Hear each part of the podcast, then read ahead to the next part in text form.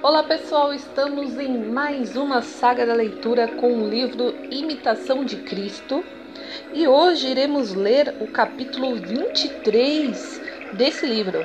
No, na coletânea de livros né, do Imitação de Cristo, estamos no terceiro livro e hoje iremos ler o capítulo que tem como título Quatro documentos importantes para conservar a paz. E nesse diálogo entre o Jesus e, e o discípulo, Jesus diz: Filho, vou agora ensinar-lhe o caminho da paz e da verdadeira liberdade.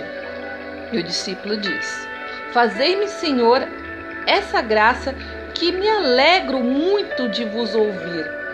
E o Jesus: Procure, filho, fazer antes a vontade de outra pessoa que a sua Contente-se com o pouco e estime sempre ter menos que mais.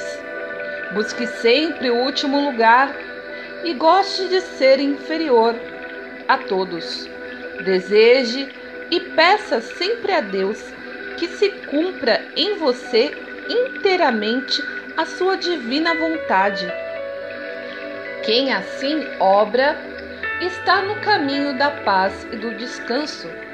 E o discípulo diz: Senhor, esses curtos preceitos que me dais encerram uma grande perfeição.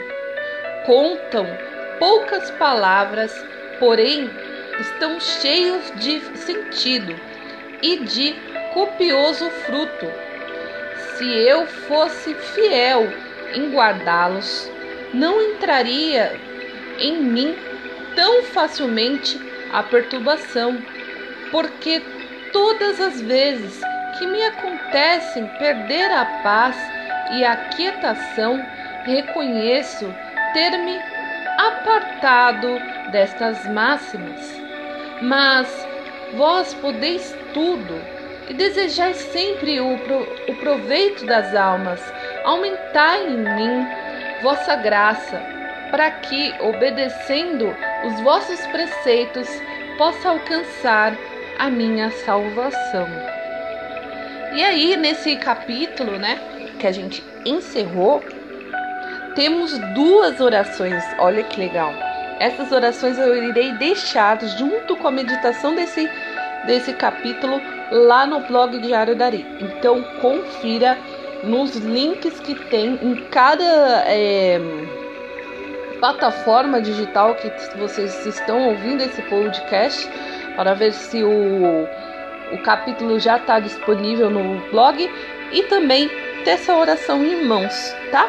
Então vamos para a primeira oração, oração contra os maus pensamentos. Deus e Senhor meu, não vos afastais de mim, vinde em meu socorro porque se levantaram contra mim pensamentos vários, e grandes tremores agitam minha alma. Como passarei por entre tantos inimigos sem receber ferida? Como poderei vencê-los? Eu irei diante de ti, dizei vós, e humilharei os soberbos da terra Abrirei as portas do cárcere e mostrarei as saídas mais secretas. Fazei, Senhor, segundo vossa palavra, e fujam de vossa presença os maus pensamentos que me perturbam. Toda minha esperança e minha única consolação nos males que me oprimem é reconhecer a vós e confiar em vós, invocar-vos de todo o meu coração e esperar com paciência o vosso auxílio. E esta foi a oração contra os maus pensamentos. Muito boa, façam. Funcionou comigo quando eu estava gravando esse esse áudio. Na verdade, eu já gravei várias vezes, né?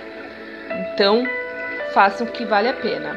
Agora a gente vai para a segunda oração, que é a oração para pedir a Deus a luz do entendimento. Iluminai-me interiormente, ó bom Jesus, fazei brilhar vossa luz em meu coração e dissipai todas as trevas que o escurecem.